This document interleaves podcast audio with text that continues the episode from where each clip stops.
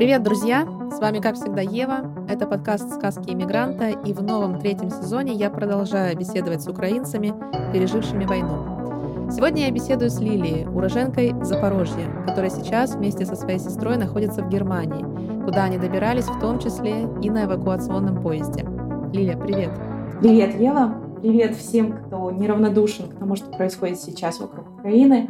Я очень благодарна за это приглашение, потому что это для меня возможность в первую очередь отрефлексировать а, все те события, которые происходили со мной в течение последнего месяца, даже немного больше. А, и это возможность для того, чтобы самой для себя понять, что и какие изменения произошли со мной за это время. Спасибо тебе большое. Я уже предвкушаю наш сегодняшний разговор. Я думаю, что он получится, конечно, очень интересным. А, скажи, пожалуйста, вот сегодня у нас сороковой день войны. А, что в тебе изменила война? Может быть, были какие-то разные изменения на протяжении этого почти месяца, уже даже больше?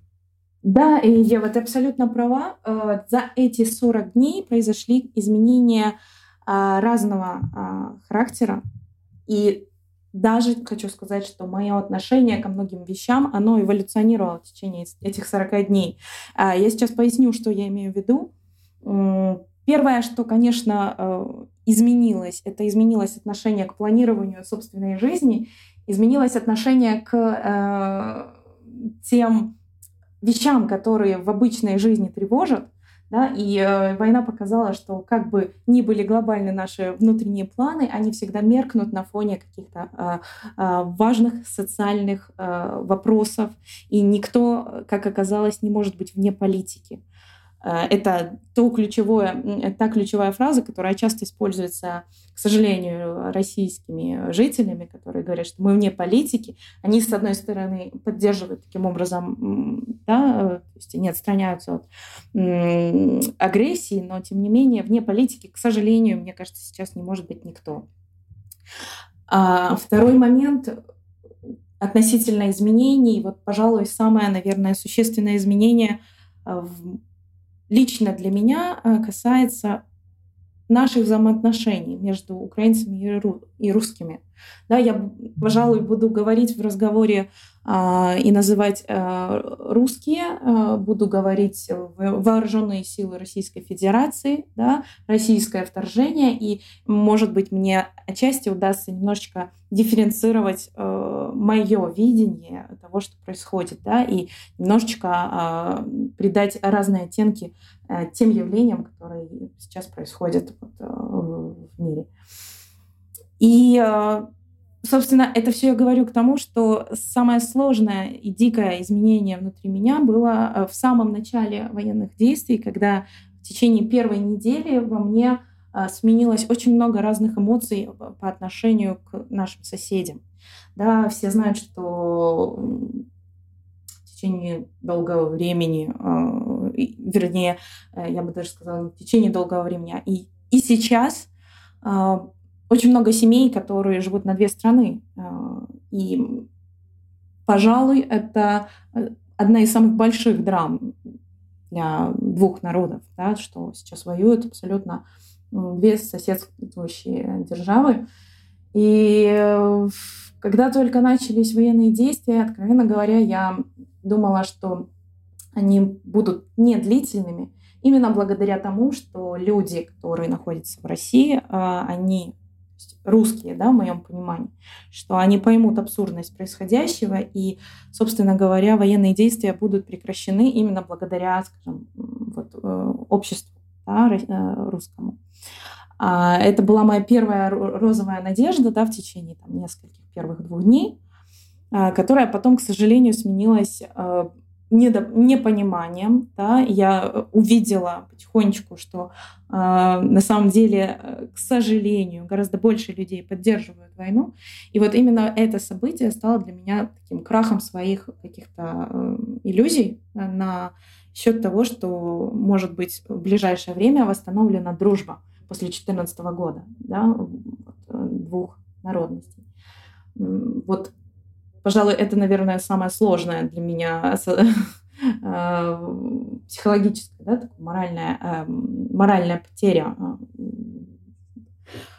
происходящих событиях. Да? То есть я поняла, что после 2014 года у нас очень сильно накалились отношения, да, и, в общем-то, было сложно перемещаться даже, да, я думаю, что все об этом знают. Но у меня была какая-то определенная надежда, что э, все это диктуется сверху, а есть ведь силы у обычного простого народа, чтобы как бы эту пропаганду, эту э, всю всю эту историю, которую придумали, да, для того, чтобы разжечь такую э, этническую ненависть между двумя народами, да, я думала, что русские смогут побороть. И буквально в течение первой недели я поняла, что этого не будет. Потому что я увидела, сколько, какое количество людей поддерживает эту военную операцию. Вот. Смотри, я поняла тебя. У меня такой вопрос назрел. Вот если с обычными гражданами, да, простыми смертными, скажем так, э, россиянами, с ними еще понятно, у них э, телевизор, да, может быть, у них Соловьев. Да. Что ты думаешь про э, таких, как, например, Басков, как Канделаки? То есть я к чему это спрашиваю, да? То есть у нас есть другие примеры, прекрасные совершенно. У нас есть Максим Галкин, да, у нас есть Иван Урган, который прямым текстом сказал, что, ребят, я себе уже на всю оставшуюся жизнь заработал. Даже на две жизни я себе уже заработал. Но я останусь верным себе, я останусь верным правде. А, мысленно, да, по крайней мере, я с украинским народом, я уезжаю, я больше не хочу творить, работать, а, быть вообще, находиться в этой стране. Вот они же смогли, а вот на твой взгляд, тоже простого человека, да, мы все простые, скажем так, как люди снизу, да, в данной ситуации, они там где-то сверху, они недосягаемые. Но все-таки, на твой взгляд, э, почему, что, Басков что себе на жизнь не заработал?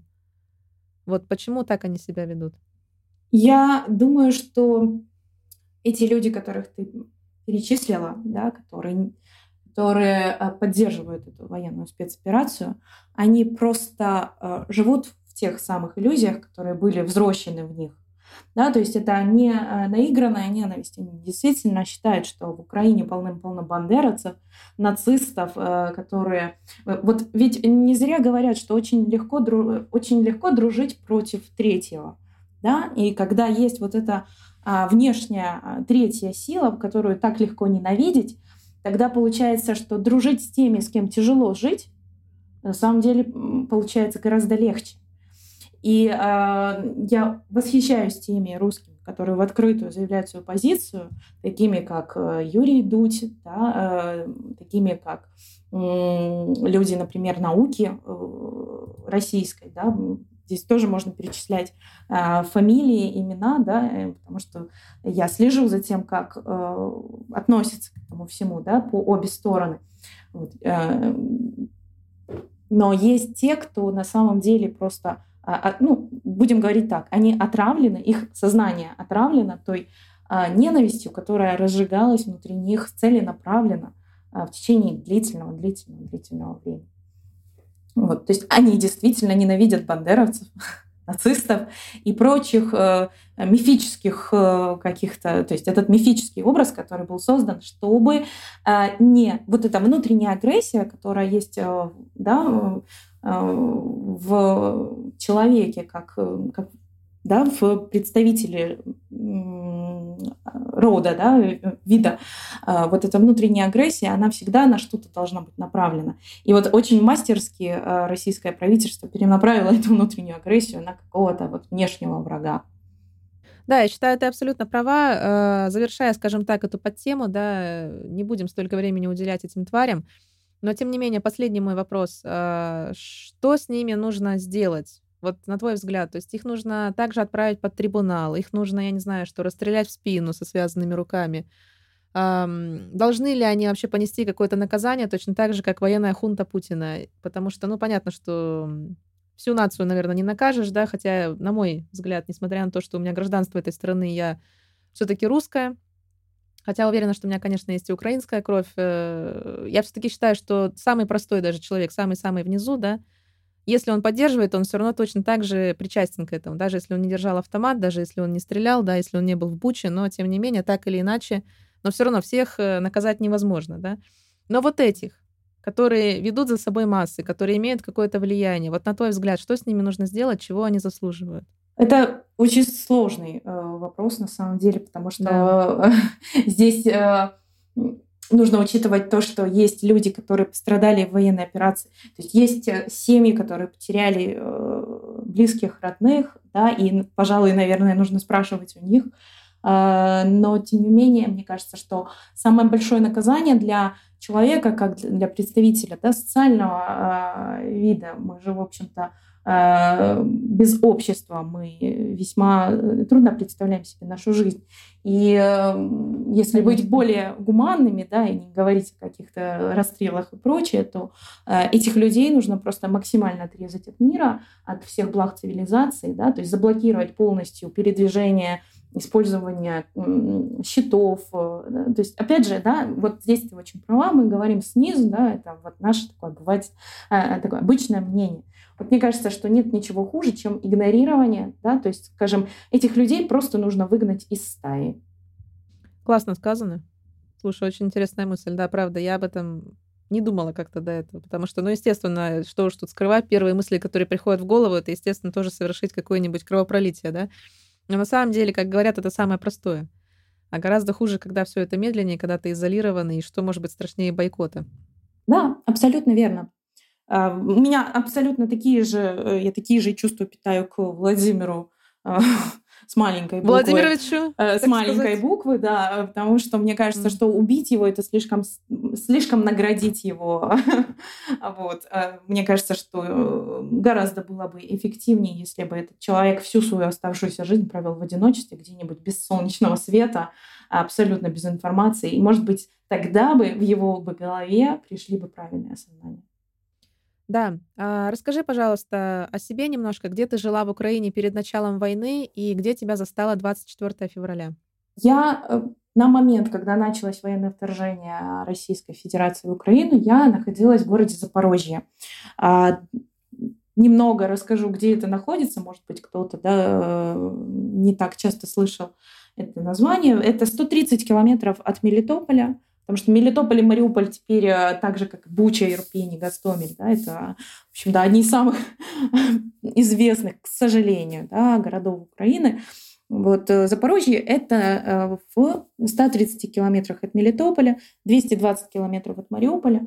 Ну, то есть я говорю о чем? Да? Я говорю о том, что мы, мой город находится сейчас очень близко к тем местам, где а, произошла оккупация временная, мое глубокое убеждение, что это временная оккупация.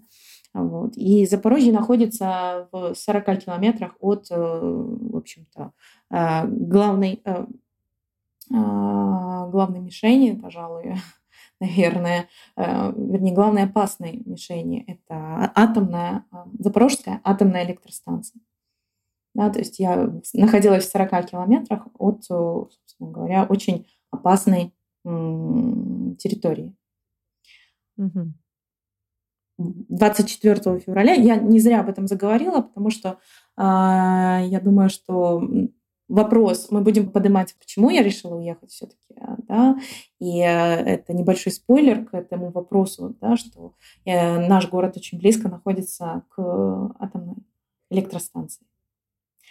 А вот угу. 24 февраля я Конечно же, э, конечно же, всю неделю и даже больше времени э, в массах были волнения, да, то есть это не было э, гром среди ясного неба, отчасти.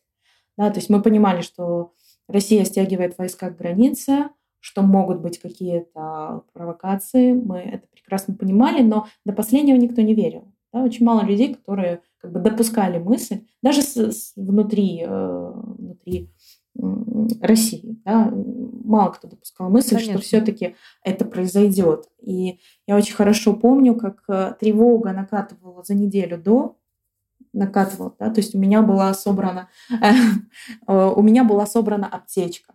Именно это мне помогало.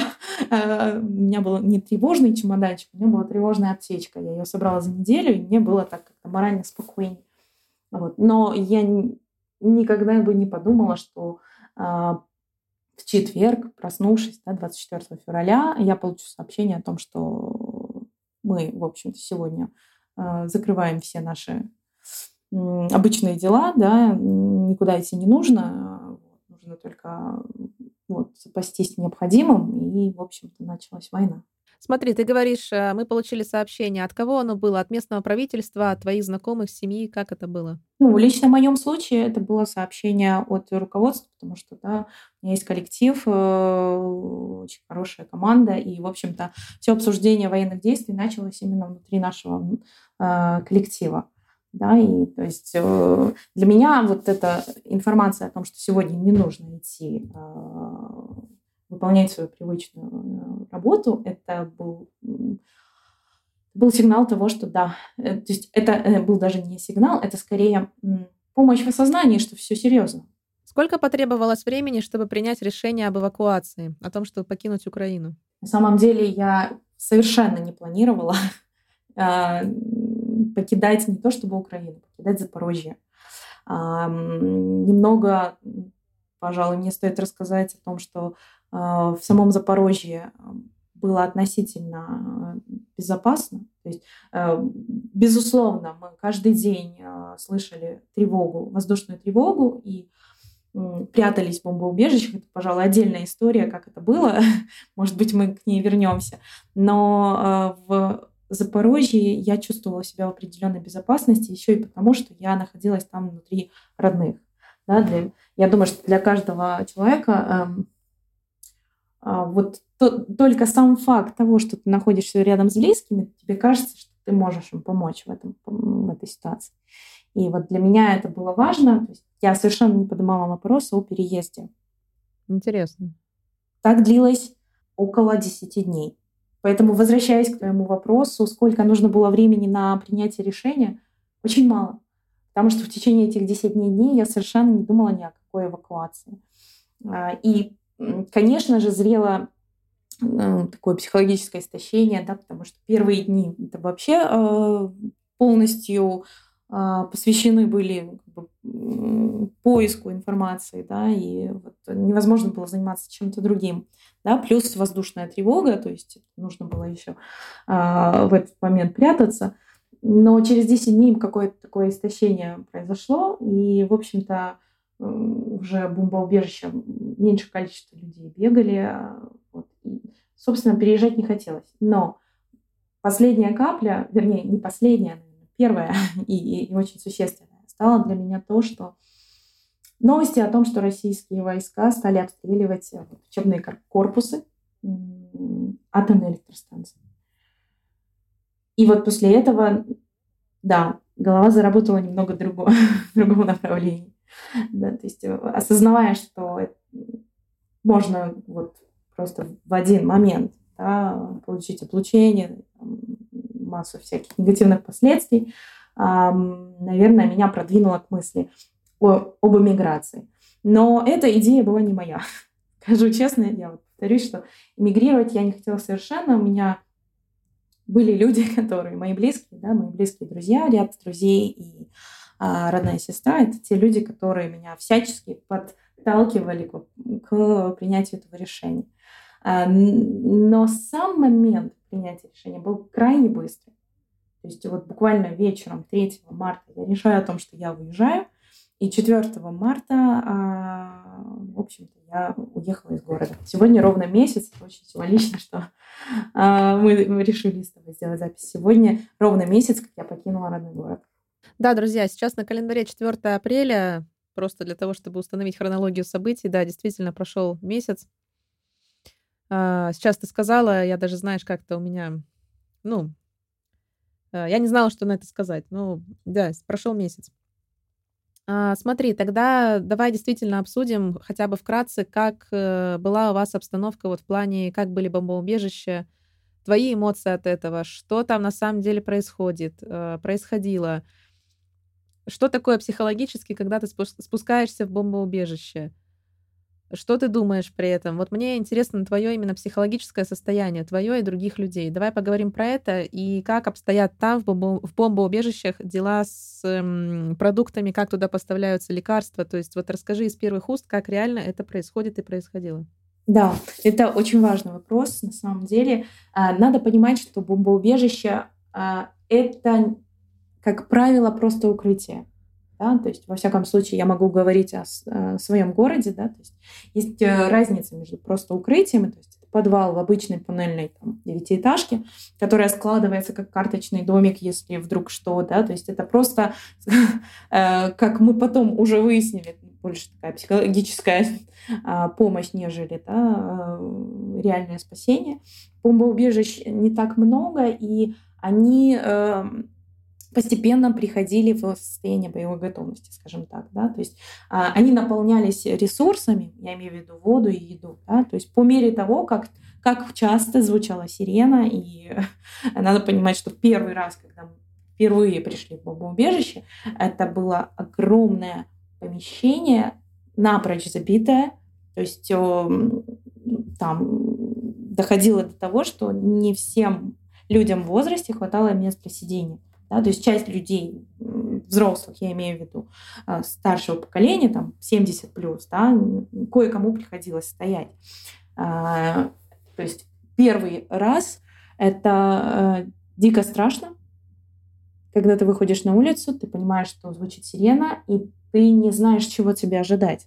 Да, ты э, сразу же твое воображение рисуют какие-то массовые бомбардировки, и поэтому э, внутри все вжимается, но это только первая волна эмоций. Да? Вторая волна, ты берешь себя хладнокровно в руки, да? ты берешь тех людей, кто тебе дорог, в моем случае это была моя бабушка, э, и следуешь бомбоубежище. Следуешь так быстро, как может твоя бабушка да, потому что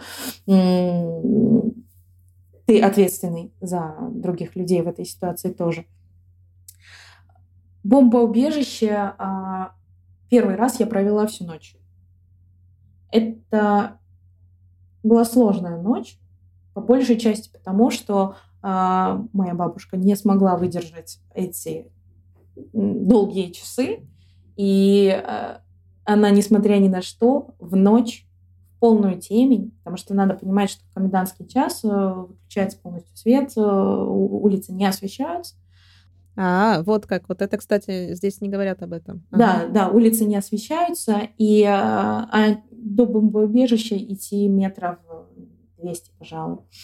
А, то есть настолько было тяжело вот взрослому человеку пересидеть вот в, вот просто сидя, да, надо понимать, что это очень сложно для людей старшего поколения, что она, она заявила, что я не хочу здесь сидеть, я пойду домой. Для меня это важнее, да? то есть мне нужно лечь, иначе я здесь до утра не выдержу.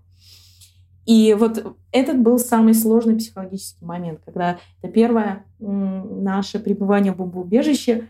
Э, я понимаю, что ее нужно отпустить, и мне нужно решить, я должна пойти вместе с ней или нет. Или остаться. Что ты решила в итоге? А, в итоге я решила остаться. Да, то есть, э, Почему? Потому что я поняла, что она сможет... А, то есть ее нельзя держать, а э, мои, э, ну, скажем так, убеждения, да, то есть первое а, укрытие для меня было важно провести внутри, потому что потом мозг привыкает к тому, что вот, э, звучит сирена, да, вроде бы в прошлый раз ничего не произошло, вот вроде бы можно спрятаться за второй стеной, да, но первый раз ты не знаешь, что тебя ждет, да, то есть сирена звучит, и я осталась внутри. Я осталась внутри, зная, что, ей, что она пойдет сейчас сама по темной улице в 11 ночи домой. Это сложно. Безусловно. Расскажи, пожалуйста, как э, в бомбоубежищах появляются матрасы, а, вода, еда, медикаменты, как они там оказываются? Их приносят сами люди, я так понимаю, жители, например, этого дома, да, этой девятиэтажки. Или это волонтеры, или ваши военные? Как это происходило и как сейчас может быть это? Э, как правило, это все происходит э, благодаря людям, которые э, просто не безразличны, да. Но на самом деле здесь можно провести черточку, да. Люди, они же и волонтеры, вот, собственно говоря, да. То есть на самом деле, если говорить о, о скажем, внутренней готовности украинцев к сражению, да, любого типа, да, то здесь, конечно, потрясающе было все организовано. Да, то есть никто не сидел без дела. А, и надо сказать, что э, за считанные дни а, мобилизировалось все общество, все общество, да, не только военные.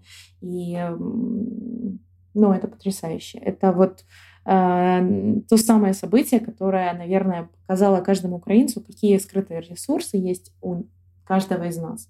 И какая все-таки единая нация украинская, несмотря ни на что. Да, я не перестаю вами восхищаться все то время, сколько это происходит, да и до этого тоже и в мирное, не, в мирное время тоже вы у меня вызывали восхищение, но сейчас особенно. Просто, конечно, хочется вас поддерживать, вам аплодировать. И, ну, правда, все мое восхищение, все мое уважение, оно сейчас направлено к вам, а, на вашу нацию. Я считаю, что вы, конечно, пример 21 века для того, какой должна быть страна, какой должен быть народ. Безусловно. Расскажи, пожалуйста, что происходит в бомбоубежищах, чем занималась ты, а в каком плане, что там? Там играют, с детьми пытаются играть, там им поют песни, там скроллят ленты телефонов, там э, поют, я не знаю, народные какие-то песни, которые поднимают дух. Вот что происходит в бомбоубежищах, что там делают люди? А, в первые дни, на самом деле, ну, так, наверное, работает психика, да, в общем-то, было не до песен, да, первые вот самые а, дни, когда только это все начиналось, бомбоубежище, э, вот самое, что актуально, это просто обсуждение новостей, да, и, а, конечно же, все там находящиеся внутри в итоге становятся какой-то одной большой семьей, да, эм, относительно эм, поднятие боевого духа, пожалуй, наверное, я уже просто в этот момент не ходила в бомбоубежище, да, потому что я повторюсь, э, быстро привыкаешь ко всему. Да, и если кажется, что в прошлый раз все обошлось, то обойдется в этот раз, и в этом кроется большая опасность. Я знаю, что многие, кто сейчас находится в Украине, слыша сирену, не идут в бомбоубежище. Это очень плохо. А, привыкаешь, привыкаешь. А с другой стороны, пожалуй, наверное, эту тему нужно еще поднимать вот э, с жителями Харькова, Мариуполя, да, потому что, возможно, у них э, там была совершенно другая картина. Да, я задавала этот вопрос своему предыдущему гостю, он родом из Харькова, который он тоже покинул, и вот он мне рассказывал, да, там э, он сам не был, была его мама, да, и там действительно ты права, то есть то, то что сейчас говоришь ты, и то, что говорил он, все-таки разные вещи, поэтому я, ну, практически одинаково вам задаю вопросы для того, чтобы люди, я и наши слушатели, да, мы могли нарисовать себе какую-то картину. Да, но, конечно, обстановка была, я думаю, разная.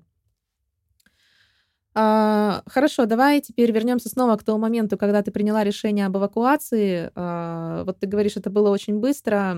Что сказали твои родственники, твои родители, как они сейчас? А, ну и давай перейдем к тому моменту, как ты оказалась, попала в эвакуационный поезд, потому что это тоже отдельная история, конечно.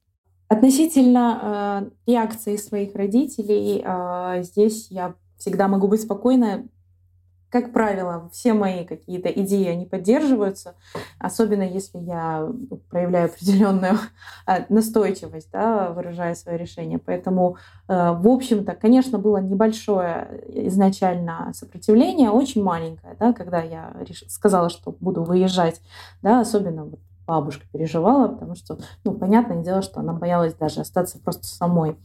То есть для нее моя миграция означала, что здесь становится небезопаснее, да, когда мы вместе, есть определенное ощущение, что ничего не происходит.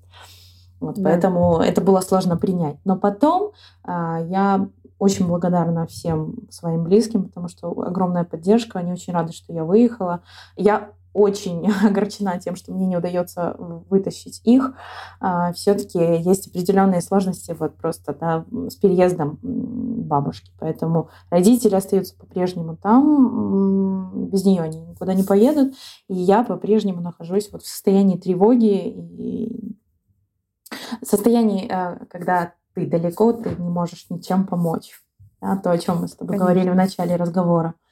А, вот. Но я ни минуты там не столкнулась с каким-то а, плохим отношением к этому или что-то еще. Да? То есть меня поддержали mm-hmm. полностью.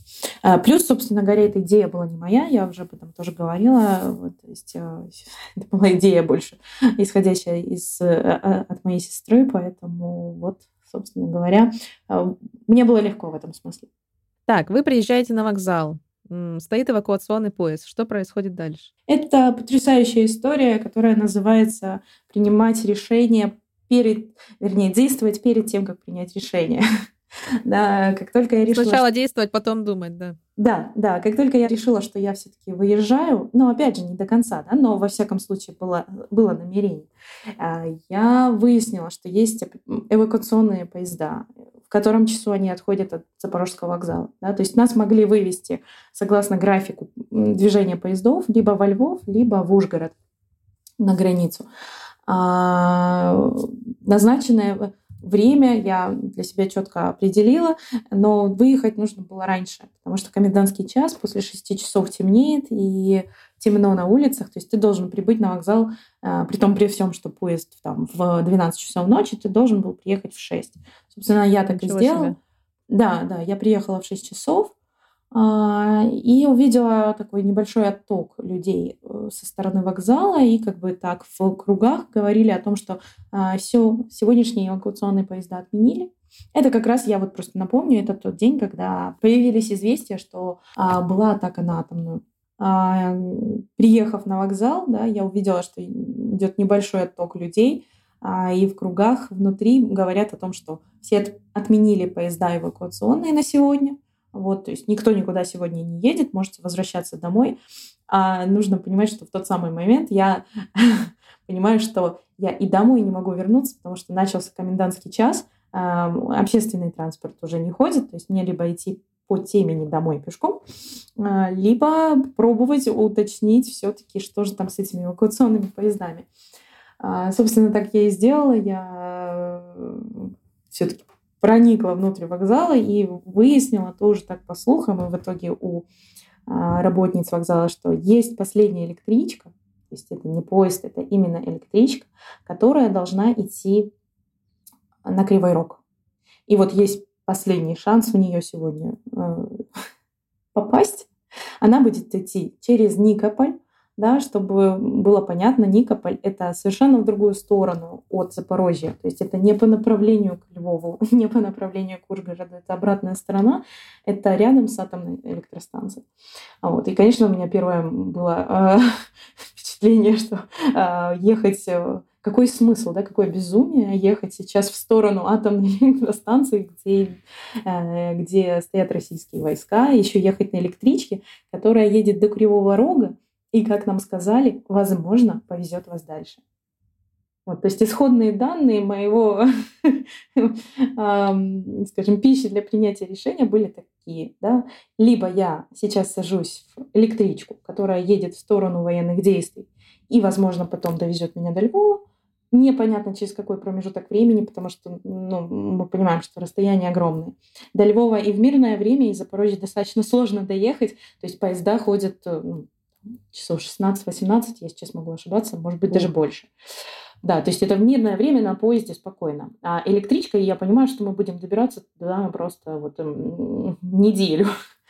А, вот. И с другой стороны, имея все эти исходные данные, я понимаю, что если я сейчас с этим чемоданом, который я с трудом собрала, да, то есть в абсолютном таком беспамятстве, да, не понимаю, что мне нужно, а, если я сейчас не, за, не войду в какой-нибудь поезд, то я, возможно, не найду в себе силы потом снова выехать.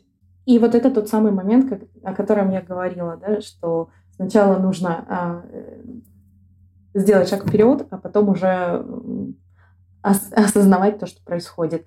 А, я понимаю, что я не хочу ехать, но я решаю выйти все-таки на перрон и посмотреть на эту электричку. Мало ли что там внутри меня дернет. И э, выходя на перрон, я сталкиваюсь с картиной просто а, жуткой, когда вот огромный э, крик, а, да, то есть толпа людей пытается залезть в эту электричку. Вот часть людей блокирует вход, часть людей передает детей вот так, как чемоданы снизу наверх. Вот, то есть э, крик, плач, э, мольба, все что угодно, да, то есть э, особенно матери, да, которые там ну, просто в диком состоянии, да, они находятся в огромном стрессе. То есть я смотрю на всю эту картину издалека и понимаю, что ну куда мне туда лезть в эту электричку, да, то есть э, и вот здесь мне помогли два звонка. Которую я сделала. Да, то есть я просто обсудила эту ситуацию издалека, наблюдая за ней, и меня поддержали два человека, сказали, что давай-ка, едь. И это тоже не был Кто момент... были эти люди? Я сейчас к этому приду, да, это тоже был не момент принятия решения, это был момент просто, скажем так, а, снятия моего отторжения, да, потому что я смотрела на это все и понимала, что я не пойду туда. А, ну, есть другие люди, которым это важнее, и вообще, в принципе, не хотела эвакуироваться. А, ну, возможно, это была бы глупая идея, да, сейчас я вернусь домой, все будет хорошо. И в тот момент, когда я сняла вот это отторжение, я увидела, что в одном из вагонов просто появился, появилась возможность в него зайти. Да, то есть я увидела, что есть места, есть, пожалуй, одно место вот для меня в, в тамбуре возле двери. Я зашла спокойно. А, собственно, там я и провела все свои следующие 19 часов, стоя прямо возле двери электрички. Уму непостижимо. Давай все-таки вернемся к этому моменту, кто были эти люди, и дальше, пожалуйста, уже расскажи, что же на самом деле происходило в этих эвакуационных поездах. То есть, когда мы говорим о том, что на ногах 19 часов, это реально на ногах 19 часов. Да, здесь не, никакой не секрет, да, то есть у нас у всех есть единомышленники, друзья, которым мы очень доверяем, да, я сделала звонок одному из своих друзей, и второй звонок был, конечно, маме. Ну, как ни крути. Конечно. И когда я слышала, что мама дает добро, да, потому что я же тоже в этот момент еще нужно вспомнить о том, что ты какое-то испытываешь э, чувство вины, ведь э, ты хочешь бежать, а, ты хочешь бежать, ты хочешь э, в безопасное место, да, то есть ты хочешь спасать свою жизнь, хотя, в общем-то, да, то есть это тоже сложная ситуация психологическая, от которой я долго не могла, да, тоже, а, скажем, принять для себя какое-то решение, да, Э, ты оставляешь родных, ты оставляешь э, своих сограждан, да, и ты едешь в безопасное место для того, чтобы спасти свою жизнь. В этот момент ты чувствуешь себя предателем. Вот. И когда я услышала, что моя мама это не осуждает, я, в общем-то, уже тогда не сопротивлялась. Спасибо, да, за то, что откровенно очень ответила на этот вопрос. Расскажи, пожалуйста, что было в поезде, а, правда ли то, что все проходы, да, представим себе поезд, представим электричку, да, то есть все то, когда в обычное время мы идем, я не знаю куда, вагон-ресторан, в туалет, в тамбур, да, то есть все эти ходы, все пространство, оно занято людьми, люди спали, лежали на полу, а, и действительно можно было находиться только на ногах, а сидели, лежали дети и старики. То есть правда ли это, или все-таки ситуация была попроще? Нет, это абсолютная правда. Я даже думаю, что она э, немного э, тобою сглажена, да, то есть э, это было бы это было действительно дико, потому что э, невозможно было даже перемещаться внутри, да, то есть э, настолько было переполнено пространство э, в тамбуре, где была я, где я находилась, я находилось огромное количество детей, которые просто вот усадились там на полу на свои чемоданы, были их матери, да, и отдельная история, сейчас я расскажу об этом чуть позже, по поводу э, взрослой женщины, которая меня потрясла своим, своей выдержкой, да, это было позже. А, да, невозможно было перемещаться никак по этой электричке, и надо понимать, что есть у людей физиологические потребности, которые, к сожалению, там было весьма сложно реализовывать. Да? То есть электричка, в которой только два общественных санузла в концах э, вагонов по две разные стороны. Добраться до нее невозможно. То есть я не буду, наверное, сейчас там дикий ужас рассказывать, но все-таки надо понимать, что как бы, э, люди э, в любом случае все ну, находили возможности, как, э, как справить нужду.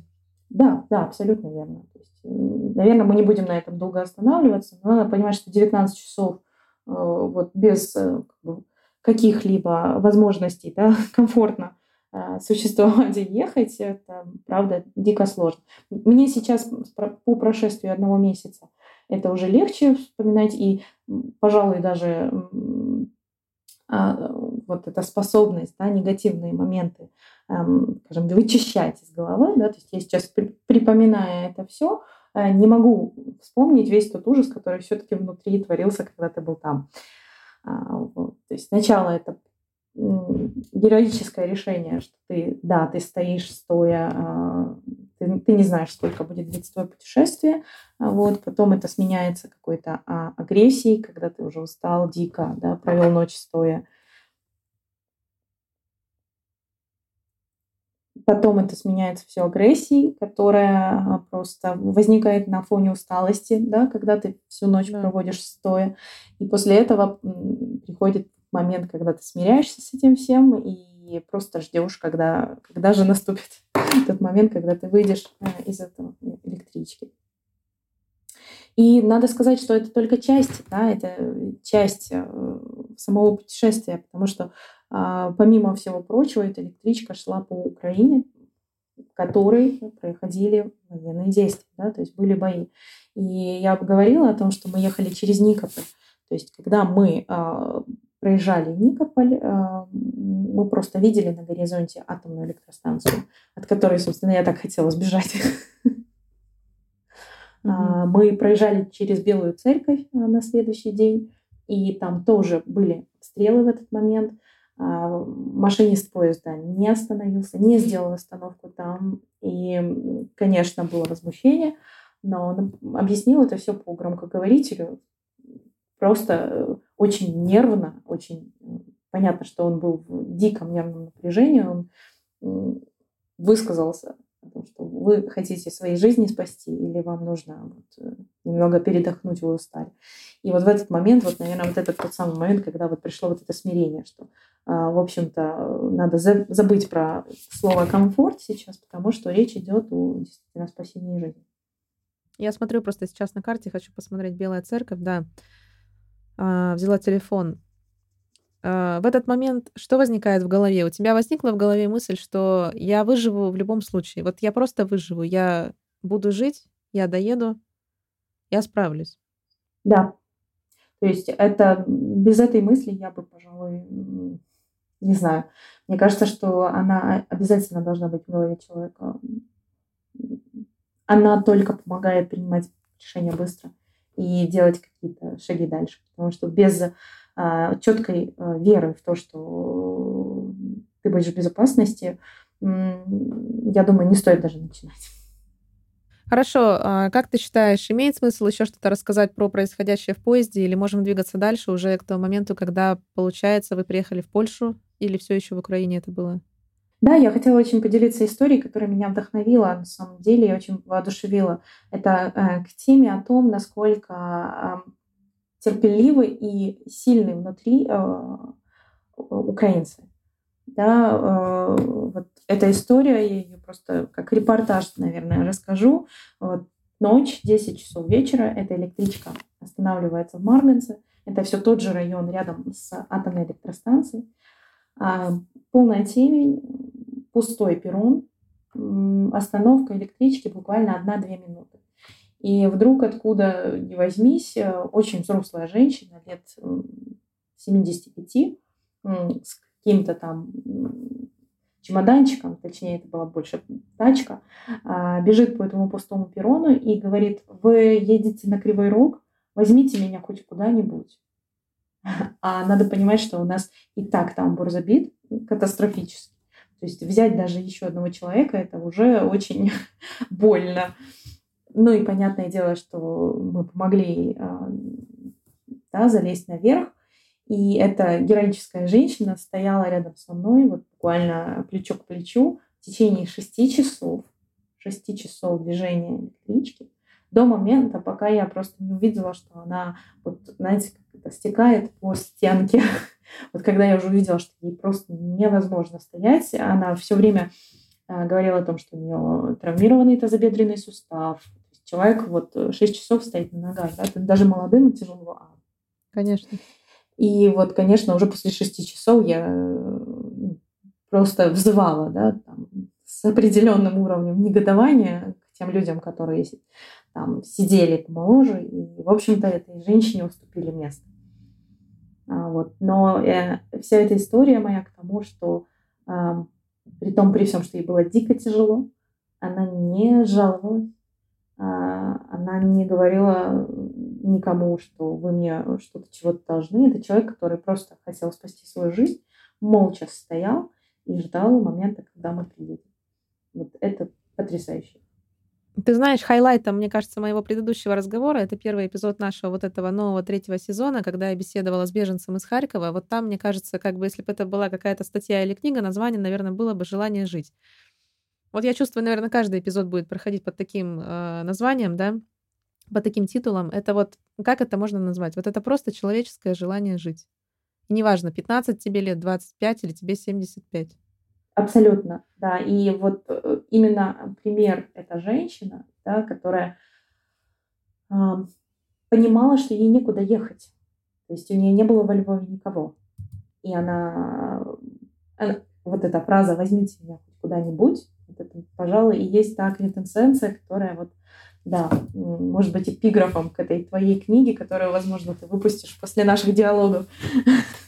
Я думаю, серьезно, эти подкасты, эти эпизоды, их нужно печатать, конечно, выпустить книгой, так же, как эм, доктор Комаровский, да, хочет выпустить э, письма войны, у него сейчас есть группа в Телеграме, я тоже на нее подписана, он говорит, что хочет да. потом, после войны, после окончания ее, выпустить книгу вот с этими письмами. Причем с письмами как хейта со стороны да. Оболваненных россиян, так и писем с благодарностью, да, с рассказами именно украинцев. Окей, а, хорошо хорошо в плане того, что слава богу, что вы все доехали, в том числе эта женщина, ты, твоя сестра. А что было дальше? Вы приехали во Львов, а, поехали в Польшу, как это было? Я бы, наверное, хотела очень быстро пробежаться по да, событиям, по хронологии, потому что а, самое сложное а, в этом всем путешествии было вот а, то самое, что мы с тобой только обсудили. Да? Вы, выехать за пределы, а, которые мы считали опасными. Да? Хотя мы сейчас все знаем, что и на Западной Украине небезопасно.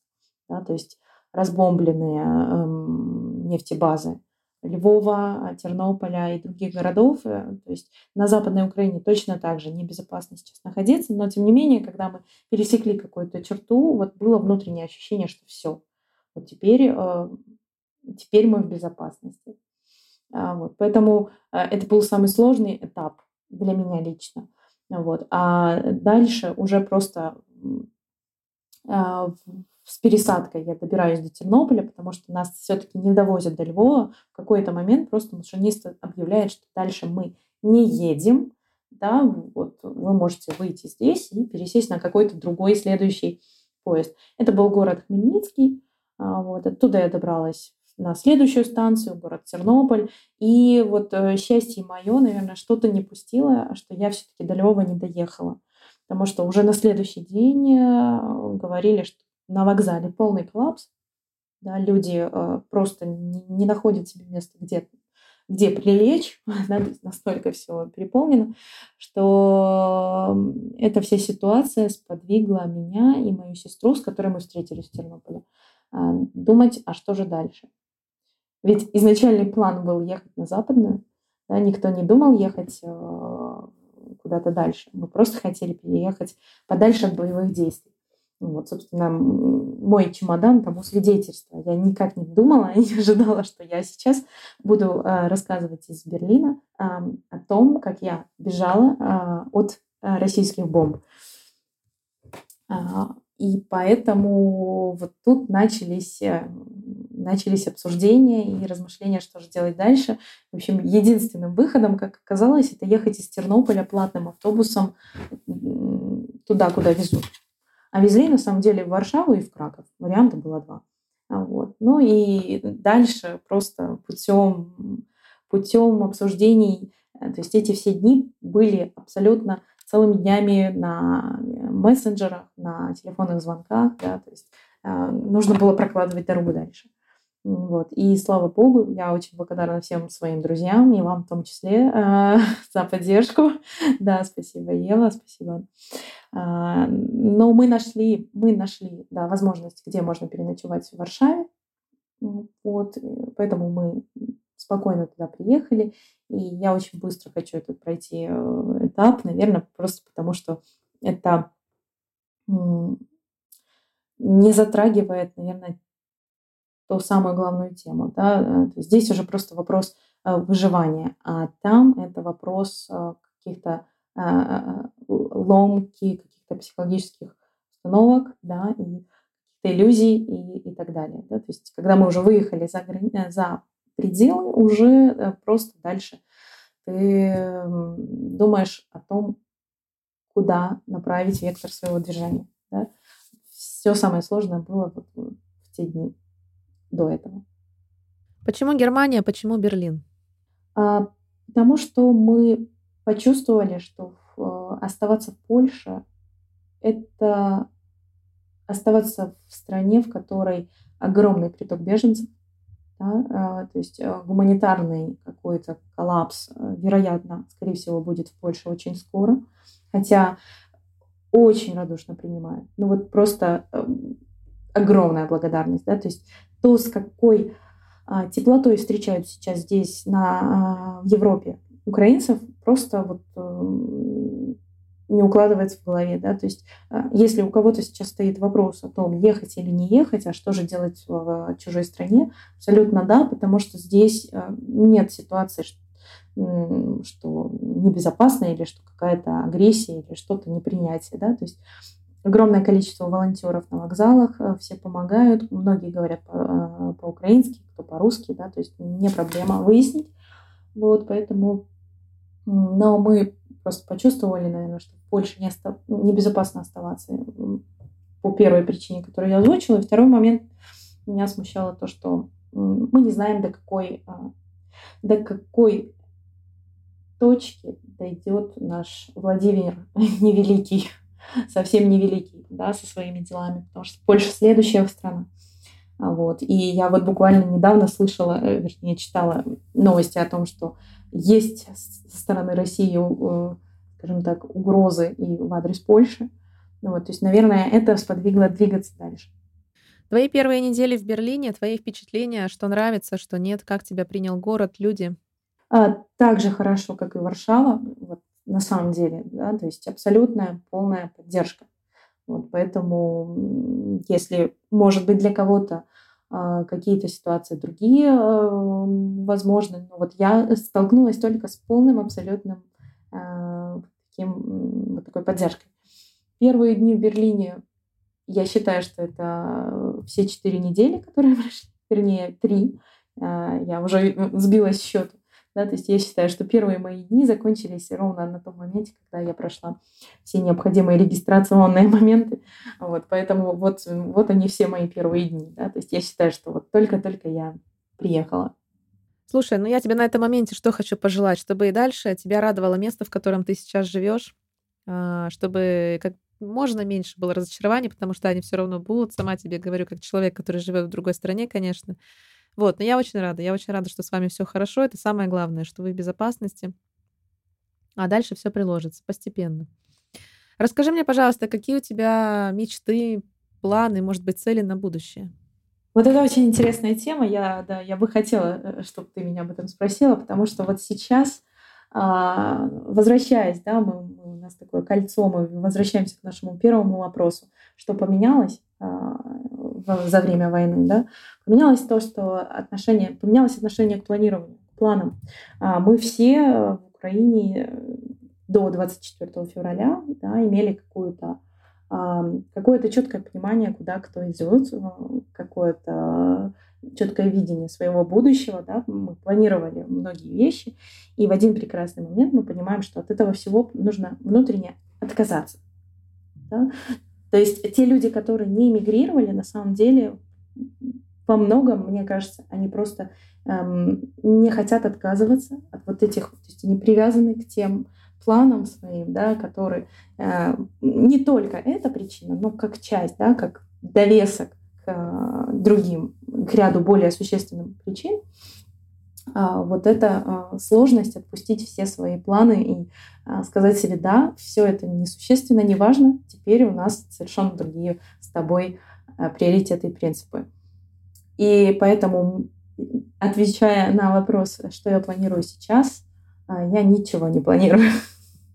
Я ничего не планирую и, э, и сдерживаю себя от этого. Да? То есть по привычке хочется сейчас э, представить, что ты делаешь усилия где-то в каком-то да, в каком-то деле, и там ты будешь иметь какие-то э, плоды и результаты. Но нет, ты сейчас просто действуешь по ситуации. Это то, к чему я себя приучаю. Да? То есть можно сказать, если так образно, то на ощупь. Да? Сейчас все шаги, в том числе и решение приехать э, в Берлин, а до этого решение покинуть Украину, а до этого решение покинуть город, где мои родные. То есть эти все действия были сделаны на ощупь. Получается, ты учишься жить заново, можно сказать? Да, я э, учусь э, меньше привязываться к, к своему отношению к определенным вещам. Может быть, сейчас это странно прозвучало, да, но э, сейчас, да, ты учишься жить, потому что, может быть, находясь в безопасности, мы слишком уходим от самой жизни. Уходим да. от самой жизни. И это э, ситуация, да, э, безусловно, негативная для огромного количества семей в Украине, да, но каждый, кто останется жив, почерпнет из нее только самое э, ценное. Да. Кто-то сейчас очень сильно проявился в волонтерстве. Для кого-то эта ситуация была, чтобы раскрыть э, какой-то другой внутренний ресурс, да, пойти в тероборону. Для кого-то очень быстро перестроиться, перестроить свой бизнес, да, сделать его волонтерским тоже и так далее. И очень многие люди из этой ситуации, те, кто выжили, это будет опыт, который укрепит людей внутренне. Но мне очень хочется, чтобы просто все эти положительные изменения для Украины, они были как можно меньшей ценой куплены. Конечно. Скажи мне, планируешь ли возвращаться на родину? Это опять же, да, вот э, слово планируешь. А, я, ну да, пожалуй, не то да. немного. Хотела бы вернуться в будущем на родину, жить. Я э, вот, наверное, на этот вопрос отвечу так, что я вижу, что у Украины будет огромное, а, просто грандиозное будущее. Потому что меняется отношение в мире к украинцам, это первое. А второе, меняются сами украинцы. Да, то есть все достали свои внутренние ресурсы проявились э, с наилучшей стороны и увидели со стороны, насколько сильны а, они. И я уверена, что как только Российская Федерация перестанет да, а, создавать опасность на территории Украины, эта страна экономически очень быстро поднимется. Очень быстро и, возможно, до новых высот. Я как вот в светлом будущем Украины я абсолютно уверена. Вот это к вопросу, планирую ли я возвращаться. И мы и весь мир поддержим вас в этом. Я в этом уверена и нисколько не сомневаюсь. Поэтому я завершила предыдущий эпизод этой фразой и завершу, я думаю, сегодняшний. Что еще добавить? Слава Украине! Героям слава!